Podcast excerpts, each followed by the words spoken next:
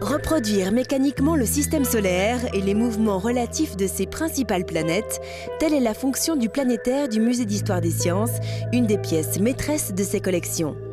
Véritable chef-d'œuvre technologique du XVIIIe siècle, l'instrument est signé par le célèbre constructeur londonien George Adams. L'instrument s'actionne par une manivelle. Mercure et Vénus se mettent alors à tourner lentement autour du Soleil. Animée de son propre mouvement de rotation, la Terre, de la même taille que le Soleil, pivote sur elle-même en 24 heures, comptabilisée par un cadran solaire. La Lune se déplace autour de la Terre en 29 jours, comptés par un second cadran. Par ailleurs, un habile dispositif technique permet de suivre l'évolution des phases de la Lune durant son trajet autour de la Terre.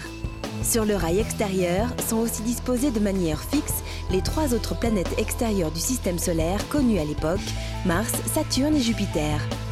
Instrument astronomique, mais surtout objet de prestige, le planétaire faisait la fierté des riches nobles et bourgeois anglais qui le possédaient et qui pouvaient ainsi s'initier dans l'ambiance feutrée de leur salon au mystère de la mécanique céleste énoncé par leur compatriote Isaac Newton un siècle auparavant.